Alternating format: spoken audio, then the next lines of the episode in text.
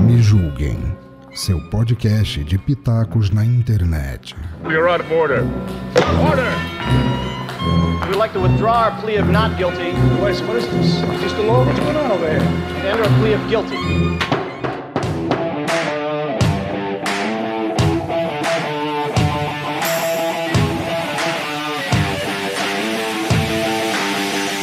Povo lindo e maravilhoso que está aqui junto conosco nesse programa incrível e delicioso. Sim, o tema de hoje é direito imobiliário. Vamos lá, pessoal, ouçam e depois nos julguem, afinal, estamos aqui nessa vida para isso. E o nosso convidado de hoje é o senhor Dr. José Castanhas Netos, do NetoCast. Seja bem-vindo, rapaz, sinta-se em casa e apresente-se para os nossos ouvintes. Nossa, primeiramente eu tenho que agradecer o convite de estar participando do episódio inaugural do Me Julguem. Confo- e, e confesso que tô nervoso também, viu? Um pouco.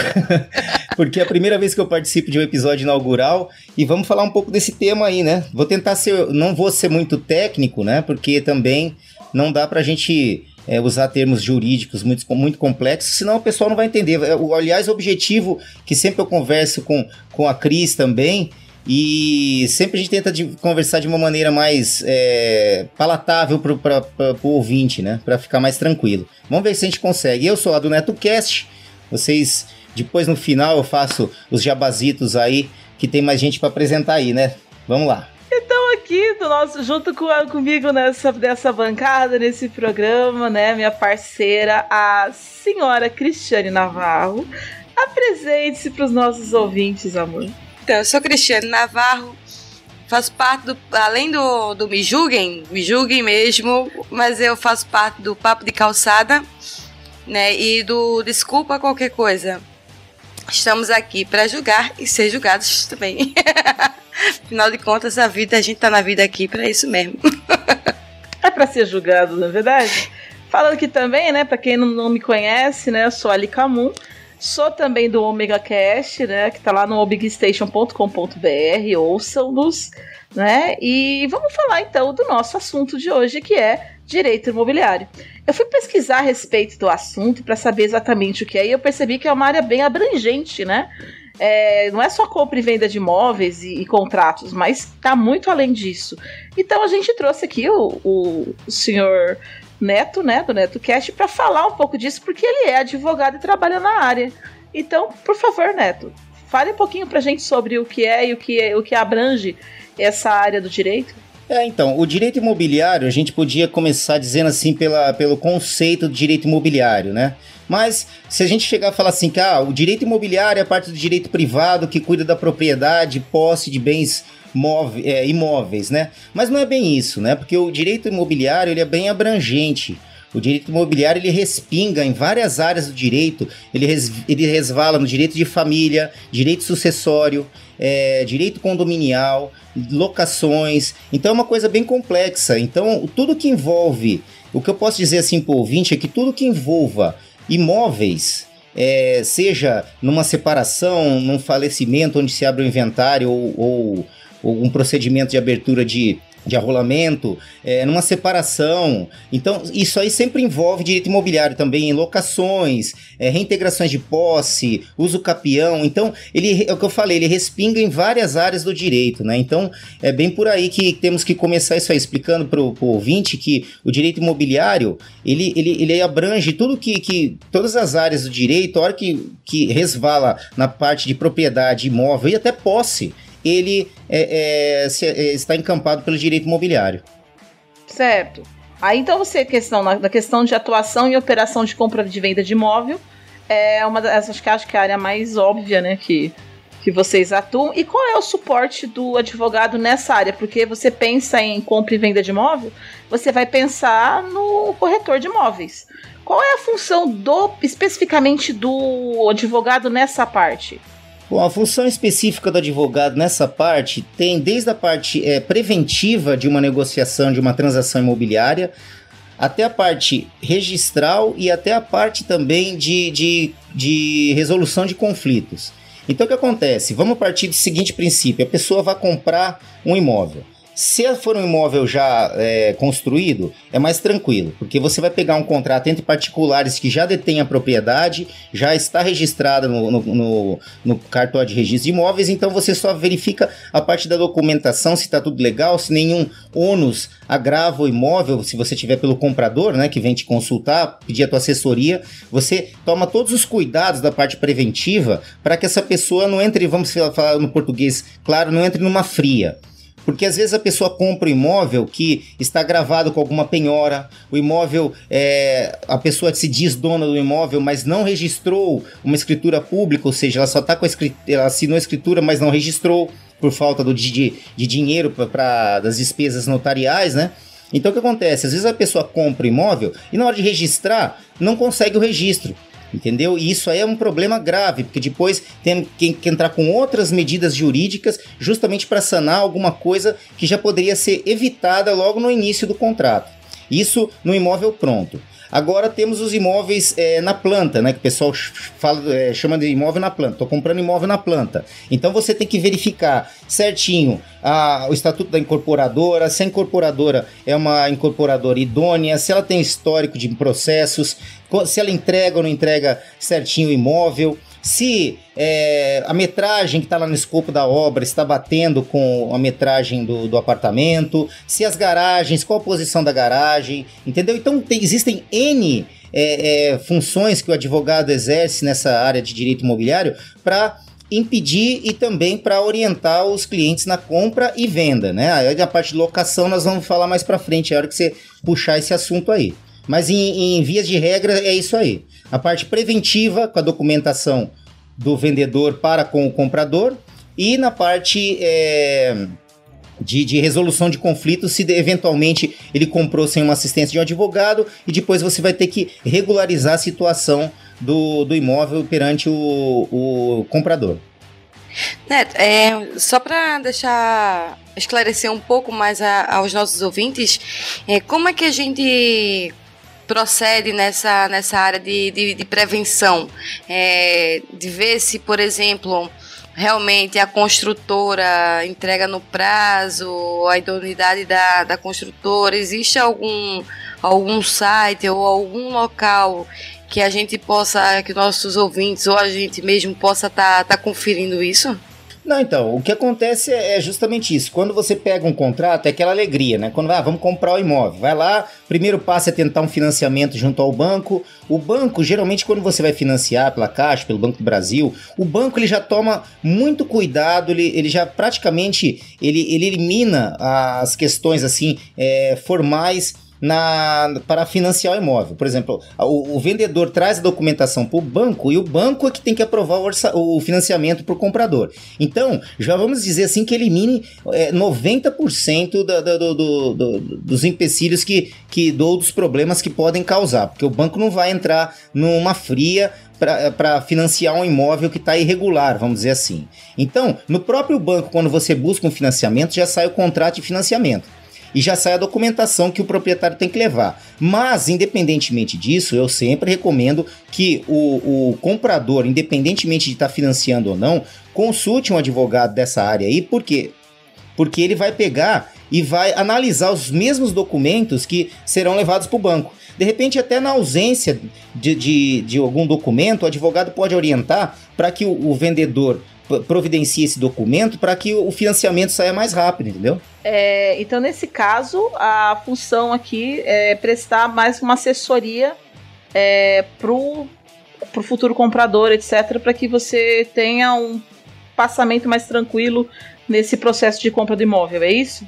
Isso, exatamente. Por enquanto, isso tudo que eu estou dizendo é na fase preventiva da, da, da aquisição de um imóvel, por exemplo. Assim como na venda também. Na venda também, o advogado pode ser consultado para você vender um, um, imóvel, para verificar se o comprador é, é, idôneo, se o comprador tem nome limpo, salva a hipótese de pagar à vista via é, dinheiro ali na, na hora da, da, assinatura da escritura, ou transferência via cheque administrativo, que eu sempre recomendo cheque administrativo, isso aí tudo é maneira preventiva. Porque a hora que chegar, a hora que comprou e deu coisa errada no, no, no, no, na compra, aí já não tem mais jeito. Aí tem que ser nas vias judiciais. Então, tudo isso que eu tô falando, por enquanto, é na via preventiva da, da, da aquisição do imóvel, né?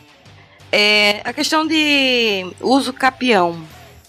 O que é que é o uso capião e por que que, por exemplo, é, o pessoal fala tanto que é arriscado você comprar um terreno ou uma casa de, de uso capião? Olha, bom, o uso capião já não é propriedade, certo? O uso capião, a pessoa tá, ela, geralmente, vamos dizer assim, ela tá numa posse de um, de um bem que não lhe pertence, ela ficou na posse daquele bem é, durante um determinado tempo, e esse tempo muda de acordo com o uso capião urbano, uso capião rural, uso capião. Tem vários tipos de uso capião que não, não tem como a gente elencar num episódio de 30, 40 minutos, porque existem livros inteiros sobre isso.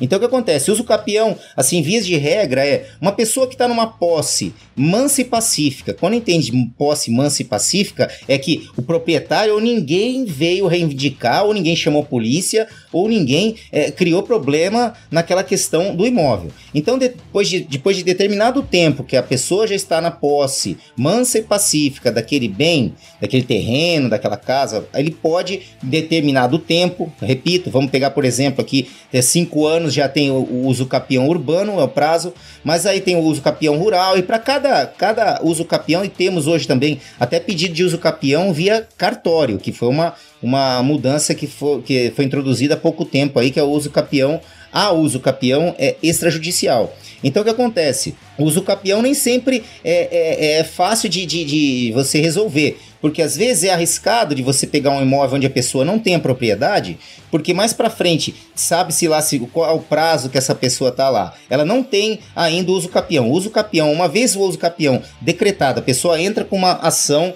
de uso capião, o juiz percebe que ela tá lá na posse mansa e pacífica pelo tempo que deveria estar, tá, ninguém se opôs, aí o juiz, na sentença, ele confere e, e passa a propriedade daquele bem né? O juiz dá uma sentença, ou seja, um documento legal e formal, ele passa a sentença e com essa sentença a pessoa vai no cartório de registro de imóveis e é, registra o, o, imóvel em seu nome. Aquela matrícula é, registra no nome dela, entendeu? Aí essa, então, o registro de imóveis também é uma área que o, atu, o advogado ele atua, né, para trabalhar e a regularização de registro junto ao que, como é que chama? É RGI? Isso. E a prefeitura? Isso. O que, que seria o RGI? Não, não, não, é, é o, não, não, não, é o cartório de registro de imóveis. Entendeu? O cartório de registro de imóveis. Então, mas antes de tudo isso, é, no caso de compra e venda, tem que passar por um cartório de notas ou títulos e documentos para lavrar a escritura. Entendeu? Nenhum, nenhum é, cartório de registros de imóveis simplesmente registra, chega, olha, eu quero registrar imóvel no meu nome. Não. Tem que passar primeiro pelo cartório de registro de, de, de, de títulos e documentos ou de notas, depende de cada comarca, que nem todas as comarcas possuem é, os, os, cartórios, todos os cartórios, igual aqui em São Paulo, que tem títulos documentos, protesto, cartório de registro de imóveis, entendeu? São diferentes. Mas o que acontece? O documento que sai do títulos e documentos, a escritura pública de compra e venda ela é, uma, ela é um documento que é apto a registro. Outro documento apto a registro, uma sentença judicial. Na sentença judicial nós temos aí a o uso capião, que nós estávamos dizendo aí. Nós temos também a, um outro instituto chamado de. Vamos ver se vem o meu nome agora, vem a cabeça, que é, faz tempo que eu não ingresso com esse tipo de ação. É, bom, não vou lembrar. Existem outros títulos que você consegue registrar é, no cartório de registro de imóveis é, para que seja registrado a propriedade do imóvel, que até então, no caso do uso capião, só se falava em posse. Né? Aí, quando, é, quando a gente, pensando nisso... Ah, Lica, é... lembrei, lembrei, lembrei. Fala, chama, fala, então fala, chama, Então, a, a outra, outro documento que eu estava tentando lembrar, por exemplo, é uma adjudicação compulsória também é um título hábil de registro. O que, é uma adjudicação compulsória? Você faz um, um, contrato de compra e venda, aqueles vulgo contrato de gaveta, certo? Onde você compra, você paga, você tem a xerox dos cheques, você tem o comprovante do depósito na conta do vendedor e tudo mais. E uma eventualidade, esse, esse vendedor venha a falecer.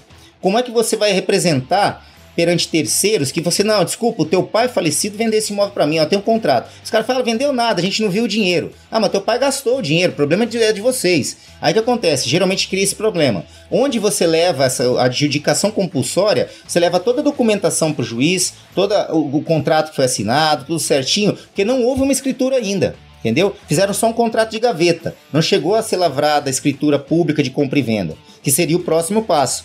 Então, como a pessoa faleceu e depende de inventário, abertura, ah, muitas das vezes a adjudicação compulsória, por isso que chama compulsória, o juiz está te adjudicando bem, está te dando bem, passando a propriedade dele para você de uma maneira compulsória. Ou seja, fala, não, a documentação está aqui, teu pai recebeu o dinheiro, está aqui o contrato de compra e venda, com firma reconhecida, o, o imóvel estava vazio, sem, sem maiores empecilhos, e, e aí ele, ele mesmo dá a sentença. Obviamente, nesse caso, é judicial, onde as partes vão entrar com uma defesa, vão, vão entrar com todos os, os, os recursos necessários ou, ou cabíveis para impedir, mas no final o juiz tem que dar uma sentença, assim como no uso capião também, entendeu? Então não é uma coisa simples, nem barata nem rápida, né? Não. Olha, você tem que entender na justiça, ou mesmo com o processo digital hoje em dia, por isso que a, a gente, como advogado hoje, com o processo digital, com, as, com a tecnologia, a gente sempre evita o, o, o ingresso na justiça, tenta resolver de maneira, de maneira preventiva, por isso que é consulte sempre um advogado, né?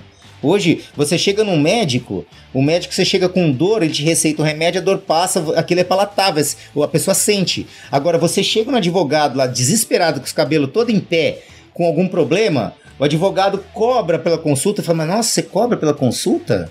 Como assim? Ela não percebe que ela vai sair de lá com a cabeça totalmente tranquila, certo? Como se a gente fizesse um papel de psicólogo, mais ou menos, mas a pessoa entra com, com, com um monte de, de preocupações na cabeça, temores, que no final da consulta é tudo sanado, certo? E muita gente acha ruim de, de advogado cobrar consulta, né? É lamentável isso. É como se tu fosse no médico, o médico não vai te consultar de graça, então vai lá, tu vai ter que pagar consulta para falar com o médico. Exatamente. Nada mais justo pagar para advogado. É, e outra coisa, a, a, a, advocacia preventiva, que a gente não fala ainda é o contencioso nem nada, o que acontece? Ela é fundamental para evitar o contencioso, entendeu? Muita gente que faz, eu, no caso, presta consultoria para pessoas jurídicas, empresas, microempresas, o que acontece? É, eu procuro manter sempre é, que eles, a consulta deles prévia de qualquer negócio que eles fechem comigo independente da parte da área imobiliária que a gente está falando, mas vamos dizer, a área de, de, de contrato de compra e venda de, de, materiais, tudo quanto é contrato que tiver para fazer, eles me passam porque eu analiso primeiro e vejo qualquer arapuca que possa ter no contrato ou qualquer coisa que de repente é, não foi avaliado o nome do, do, do, do, do vendedor, aquele material, olha, se a empresa é idônea ou não. Ou seja, você já evita um puta de um problema lá para frente. Então é isso que a gente bate sempre na consulta preventiva que o brasileiro ainda não tem essa não tem esse costume, né? Não, é porque puxando esse gancho que ele tá falando, ele é, então assim, a atuação do advogado, ela entra também na parte de inventário de imóveis, questão de divórcio, né? E vocês atuam nessa área também. Tudo, envolve tudo, envolve tudo. É que eu falei, o direito imobiliário ele respinga no direito de família ele respinga no direito civil. Aí no direito civil nós temos aí, não que o direito de família não seja um subgrupo do direito civil, mas é bom a gente sempre especificar porque os advogados vão se especializando ou através de cursos ou através do próprio tempo que ele tem no exercício da profissão, né? Então, o que acontece? A gente sempre procura é, é, orientar nesse sentido para que a advocacia preventiva, nesses casos, é, sirva de, de proteção, não só, ah, vou, faleceu alguém, ah, tem imóveis, tem imóveis, então virou direito imobiliário. Ah, vou me separar, vocês têm imóvel, qual o regime de, de, de, de comunhão de bens? É, uni, é comunhão total de bens, é comunhão parcial? Ou é separação total de bens? Ah, tem filhos envolvidos, tem menores envolvidos? Ah, tem. Ah, não tem, são todos maiores e capazes, então tudo muda tudo que você vai mexer com imóvel resvala na parte de direito imobiliário, que a gente chama de direito imobiliário porque acaba ficando nessa parte mesmo. Pegando esse gancho teu também, Neto, vamos dizer assim, tem um casal, né, é, que eles são casados em regime total de comunhão de bens. Né? E aí, ah, vamos dizer, um, um dos dois é, compra um imóvel e para assegurar o filho, é uma mulher ou um homem para segurar o filho, ele vai lá no cartório na hora de, de registrar o imóvel e ele coloca usufrutos.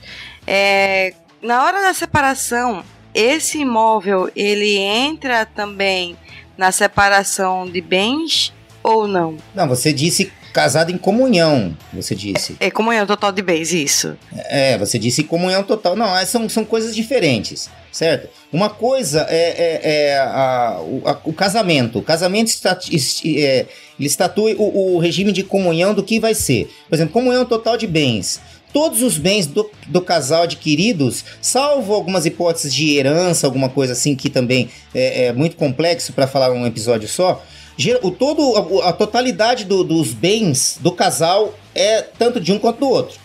É comunhão total de bens. Os bens, o próprio nome já diz, os bens se comunicam. Já o usufruto é diferente. O usufruto é simplesmente. É, é, é, é, chega via uma escritura pública de usufrutos que você vai fazer, onde você simplesmente diz: olha, nós somos os nu proprietários, o termo correto é esse, e o usufruto é da minha filha que é, é, para que ela possa usar durante pode se alugar, possa morar, mas o imóvel não é dela, ela só é usufrutuária. A nu propriedade, que chama nu propriedade? Porque eu sou proprietário, mas não estou gozando da posse, da, fruição do imóvel. Então, o, a criança, o filho, o adolescente, ou o filho mais velho que seja, ele está na, na, na usufruindo do imóvel, os frutos, né? Aí ele deve arcar com condomínio, com tributos e tudo mais, mas a propriedade do imóvel não é dele. Ele pode até eventualmente alugar o imóvel, mas é, os frutos aí, se em consenso ficar registrado, os frutos do imóvel ficará pro, pro, no proprietário. Certo. Então entra de todo jeito na vamos dizer, numa separação. Né, como, como, é, na comunhão total de bens, o próprio nome já diz. Os, todos os bens são do casal. Agora, comunhão parcial. Olha, a partir do casamento, certo? Ou da união estável, do reconhecimento de união estável, ou da mesma união, uma união de fato, que eventualmente não tem a declaração, a partir do momento que a, que a, que a união está pública e notória, certo? Por mais de dois anos, ou o prazo longo, antes agora não tem mais prazo, mas a questão é que geralmente o entendimento é esse. Não há de se dizer que em seis meses de namoro a pessoa possa dizer que está numa união estável, entendeu? É uma união pública, duradoura. Então, até no caso agora que a lei não, tem, não faz mais diferença entre convivente e esposa, no caso de, de comunhão parcial de bens, ela vai dali para frente os, o imóvel que vier é do casal. É, é, é 50% de cada um, metade de cada um, entendeu? Essa é a diferença da, da comunhão total de bens. Então, cuidado com quem você tá junto, né? Que de repente você não tá nem casado e a pessoa pode pedir direitos em cima das coisas que você tem. Uma pergunta que me interessou agora. É, não, não é, e, não, e não é só direito. É, não, aqui a gente tá indo para agora a parte de direito de família, mas tudo bem. Eu sei Direitos que gente... e deveres, né? É, então, nós estamos na parte de direito de família que tá fugindo um pouco de direito imobiliário, mas uhum. o, que vale, o que vale o alerta é que quando eu falo comunhão total ou parcial de bens, eu lembro que quando se fala em patrimônio, o patrimônio envolve patrimônio ativo e passivo. Então, dívida também é bem, viu, galera? É, eu se sei você, bem disso. Se, se você se enfiar numa fria com alguém endividado que eventualmente é, ou contraia uma dívida durante o casamento, no caso de união, de, de, no caso de, de comunhão parcial, ou até mesmo antes ali, no caso de comunhão total, você vai responder pela dívida. Então, é, eu vou te falar uma coisa, não importa se você sabe que a vidimida existe ou não. Não, não, não, não, não, não Eu aprendi não, isso então, da pior você forma deve, teria a obrigação de saber, entendeu? É, pois é. A gente tem a obrigação de saber, mas a gente às vezes não sabe, né? Então, gente, eu sei que tá saindo do assunto, mas. É.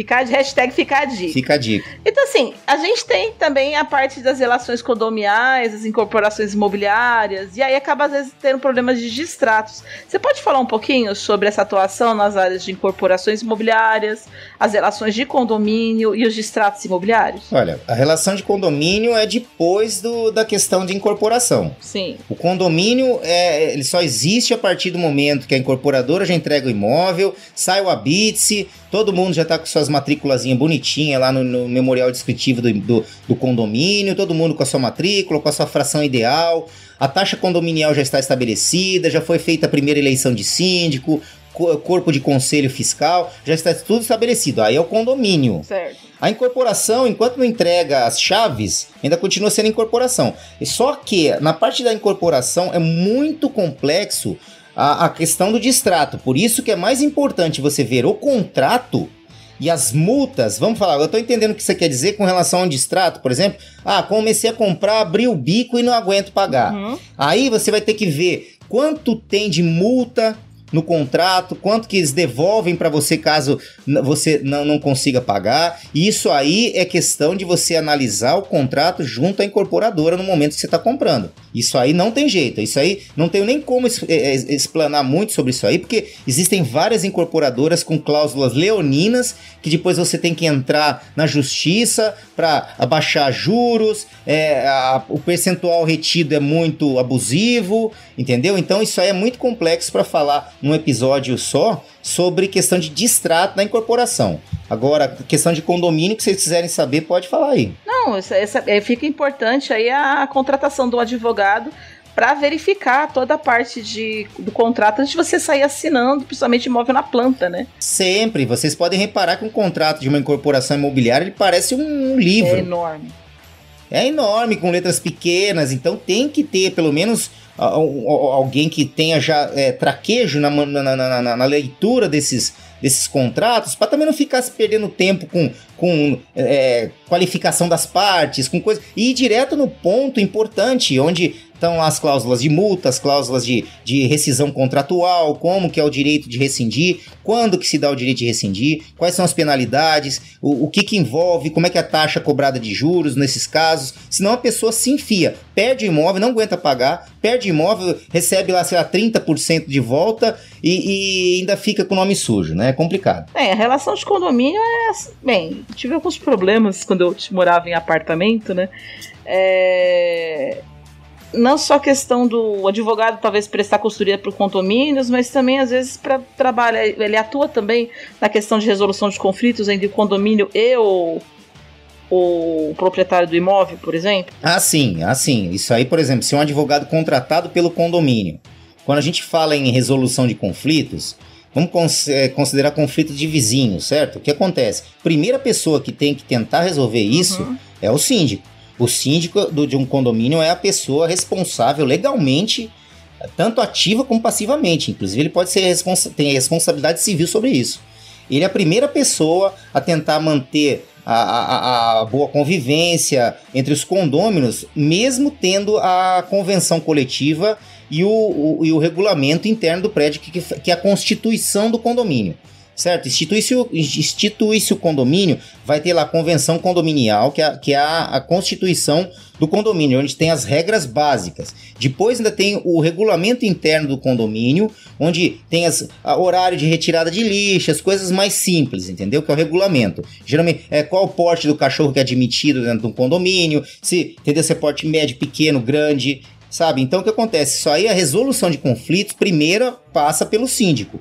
Se, ah, se não houve essa, essa resolução, aí notifica-se extrajudicialmente pelo correio, via R, né, via aviso de recebimento, ou marca-se uma reunião, de repente até numa reunião de conselho fiscal, leva-se o condômino para expor a situação dele, leva-se o conselho fiscal, o síndico também para expor as, as razões do condomínio, onde o advogado também está ali sentado na reunião para esclarecer a- as normas do condomínio, a, a lei condominial, que também tem previsão em lei própria e também tem previsão no Código Civil. Então, é bem complexo essa questão de resolução de conflitos, né? Mas o advogado também atua nessa parte aí. Perguntando, tirar uma dúvida aqui. É, na questão, vamos dizer assim, tem um regulamento da, do condomínio, né? E tem as regras, tem horários, tem tudo. É, existe alguma lei, por exemplo, se queima uma geladeira de alguém e ele precisa, por exemplo, que é, é um, um item de necessidade básica, é fogão, geladeira e cama, vamos dizer assim. Só que vai chegar num dia em que não é permitido a entrada de um desses itens de necessidade básica. Existe alguma lei que respalda o condônomo para que, que ele receba mesmo fora do, do horário do condomínio que o síndico, vamos dizer assim, ou a síndica não, não permita? Não, isso, aí a gente trabalha. Morar em condomínio é muito complexo, porque existe a, a regra dos S's, né? Segurança, saúde, sossego, e tem mais uma lá que eu não me recordo agora. Mas vamos partir desses três S. Tudo que, que, que envolver segurança, sa saúde e sossego é, pode ser vetado pelo, pelo, pelo síndico e pelo conselho fiscal. O que acontece? Por quê? Porque tem que preservar a norma de convivência. Se você chega, por exemplo, ah, eu te, a amperagem do meu condomínio é, é, X, aí eu quero colocar lá uma ducha cardal onde a amperagem não é permitida, o, a estrutura do prédio não permite. Obviamente que esse tipo de coisa vai ser vedado. Ou churrasqueira a carvão numa sacada, vamos dizer assim. Também é outra coisa que, que muita gente hoje, não é à toa que tem sacadas gourmets com, com as churrasqueiras, com, com grelhas de respiro, que todas vão, a fumaça sobe, porque a, o, o bom senso é o que, que deveria prevalecer, mas não é o que ocorre. Entendeu? É bem aquela parte. Não faça com seu vizinho o que você não gostaria que ele fizesse com você. Mas é, é difícil, porque o ser humano é complicado, né? Mas existe alguma lei é, que, que respalde o conônimo, por exemplo, de receber um tipo de eletrodoméstico desse fora do horário que o condomínio permita, mesmo que o síndico proíba? Não, eu acho que aí você vai ter que recorrer ao Poder Judiciário, entrar com uma ação de obrigação de fazer, né?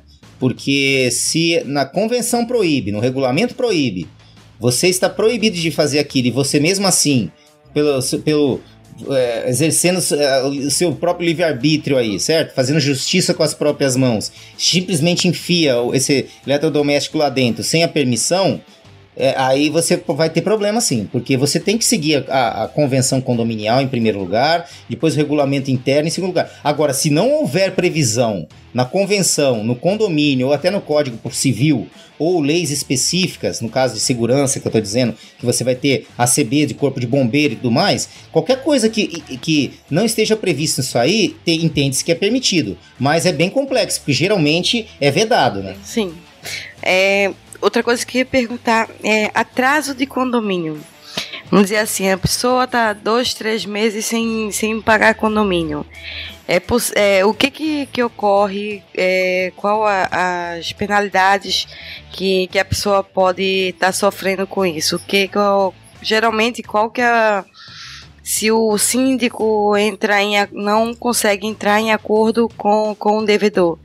O que, que pode ocorrer com, em relação a isso? Não, o acordo é sempre a melhor solução. Existem os devedores contumazes, né, que devem porque são sem vergonhas, vamos falar a verdade, e existe a pessoa que eventualmente está passando por problema de saúde, ou perdeu emprego, alguma coisa assim. Então isso aí é uma questão de avaliar, porque o, o condomínio ele tem a, a, faculdade agora, com as mudanças recentes que ocorreram no Código Civil, de já entrar, protestar o nome da, da do condômino, ou seja, sujar o nome, em seguida do protesto já entrar diretamente com a execução do, do da dívida condominial, onde em pagando vai pagar a multa de 2% que é previsto no Código Civil, mais é, correção monetária e também o honorário de sucumbência, né, que é o honorário pago à pessoa que ganhou a ação, entendeu? Aí o que acontece? Vai desde 2% de multa nas sanções aí, desde 2% de, de multa, aí você tem, também tem o devedor contumaz, que também tem, em casos raros, até de afastamento do condômino do,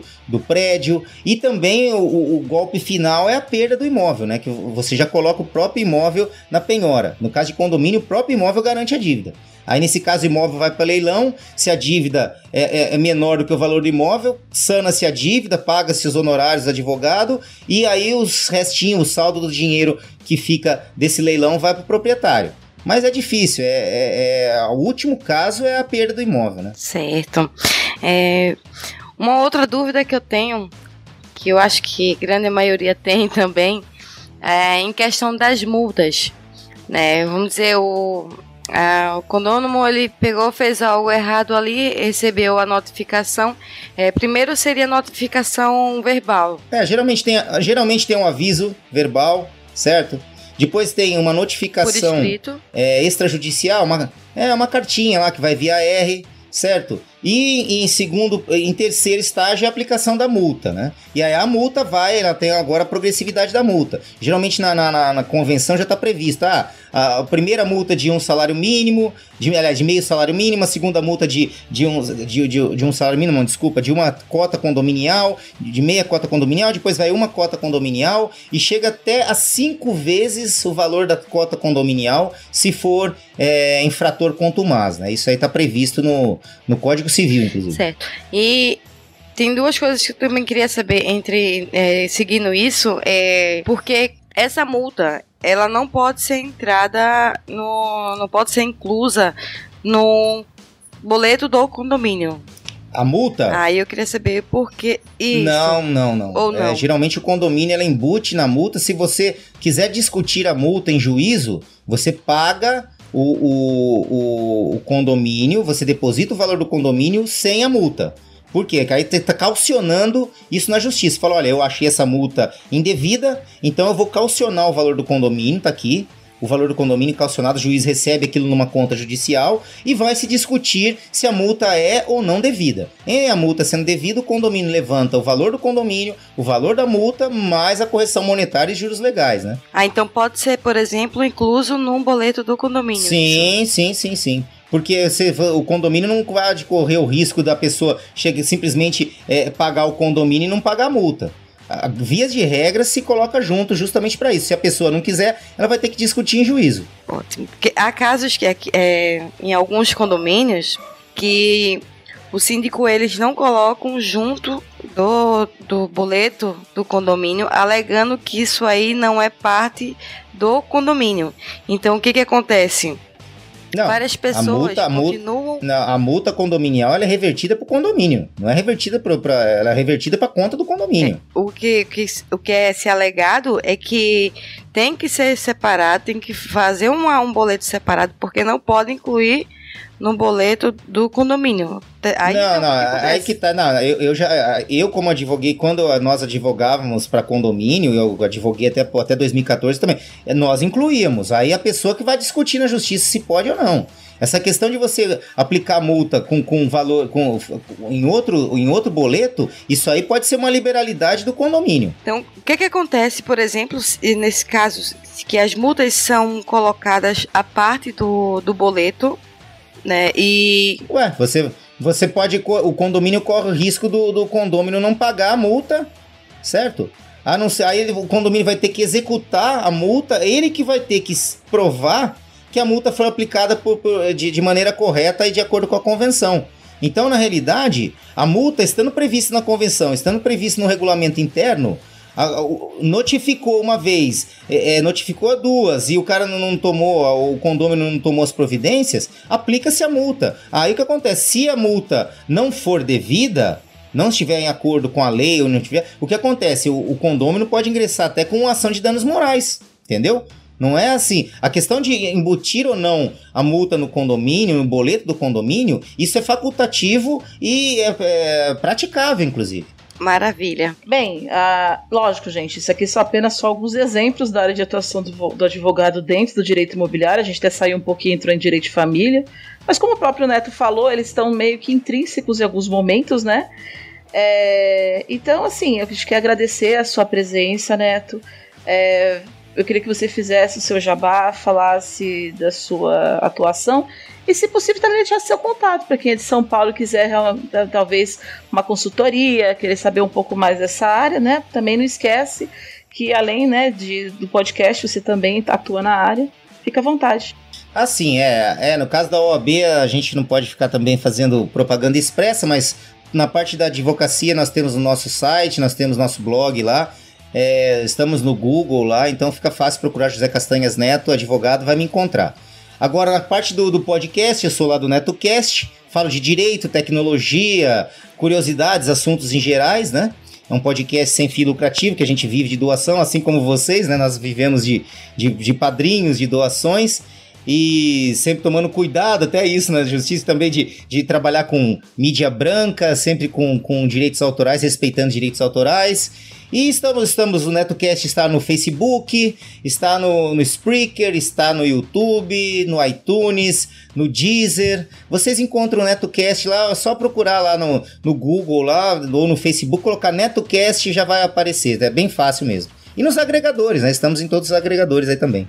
Ok. Nós estamos no Twitter como jul, arroba julguemme no Instagram e no Facebook como arroba me julguem podcast e o nosso e-mail é me gmail.com se vocês quiserem fazer sugestões, deixar recados, falar um pouquinho pra gente sobre o que vocês acharam do programa, deixar perguntas às vezes pro Neto ou para um próximo, pra um próximo programa pra gente voltar e abordar esse assunto, fiquem totalmente à vontade. Agora sim, Cris, pode deixar o seu já vai e seu tchau.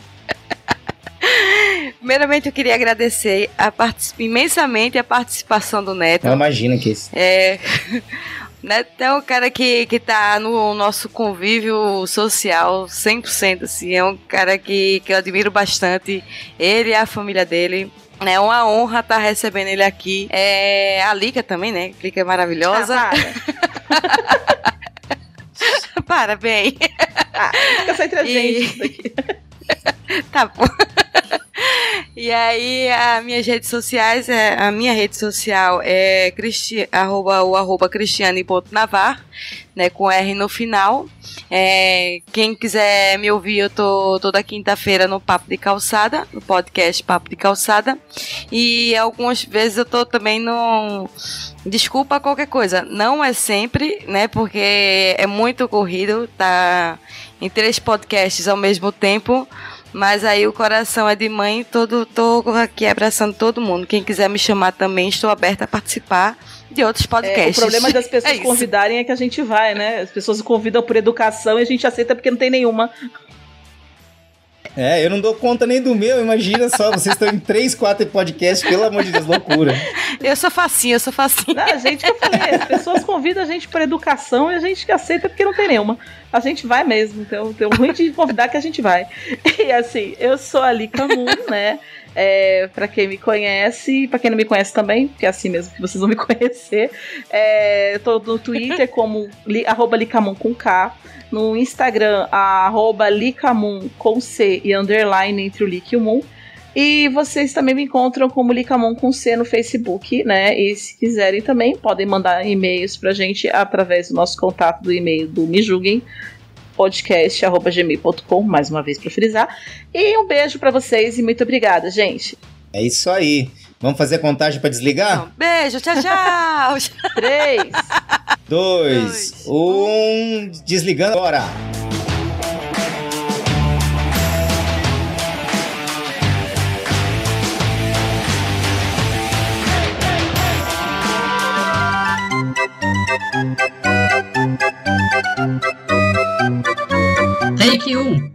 Tomada 2. Então vamos lá. Olha, o que, que é. O, eu sou falar, a Cristiane né? Navarro. a Cristiane Navarro. Me julguem! Eu errei! Eu não vou Tudo bem. Aí, ó. Tô aqui do julgado. nosso lado, companheiras de bancada, gente que feio, que já, já vai ter corte, editor do futuro, editor do futuro, corte. Corta isso! Ou não! Ai, então aqui do nosso, junto com, comigo nessa dessa bancada, nesse programa, né, minha parceira, a senhora Cristiane Navarro. Apresente-se para os nossos ouvintes, amor. Olá, eu sou Cristiane Navarro e estou aqui para julgar li, Lica, e não vai cair na edição, não. Não tem perdão.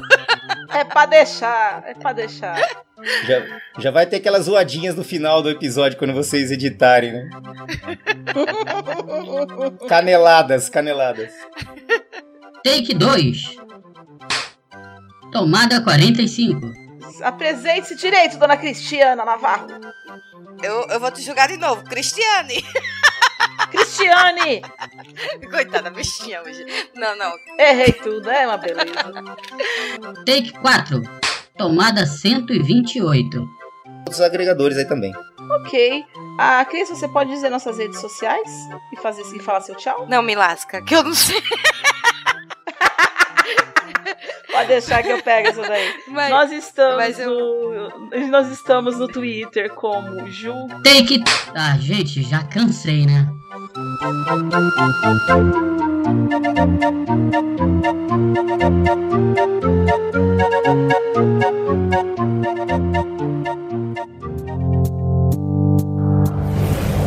Este programa é uma edição de Hype Productions.